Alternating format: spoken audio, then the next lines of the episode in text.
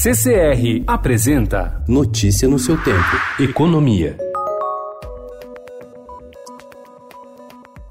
O agravamento da crise econômica em 2014, após um período de abundância de renda e crédito, criou um enorme contingente de brasileiros inadimplentes, sem condições de voltar ao mercado. Hoje, a maior parte dos inadimplentes do país tem dívida contraída há mais de sete anos. Pesquisa da empresa de recuperação de crédito Recovery, que analisou dados de 25 milhões de brasileiros com restrição ao crédito, aponta ainda que quase um terço tem mais de um débito em atraso e que a maioria dos devedores devedores têm idade entre 25 e 45 anos. A dívida em média de atraso é de R$ 3.116. Há no país 60 milhões de inadimplentes. Com a renda em queda, os índices de inadimplência dispararam e ainda não retornaram aos níveis pré-crise.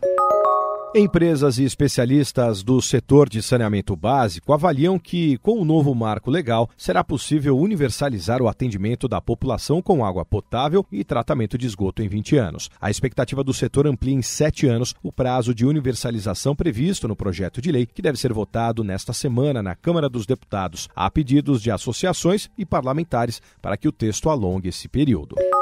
Está em curso mais uma investida por parte da indústria automobilística para manter o etanol no foco como combustível alternativo até que veículos elétricos se tornem viáveis economicamente no Brasil, o que só deve ocorrer em longo prazo. O país é o único fabricante de carros que rodam com etanol e as montadoras, junto com produtores do combustível, apostam na ampliação do seu uso e até mesmo que o produto terá papel importante nos automóveis do futuro. Parte desses projetos tem no horizonte o atendimento as metas de melhora da eficiência energética dos veículos estabelecida pelo Programa Automotivo Rota 2030.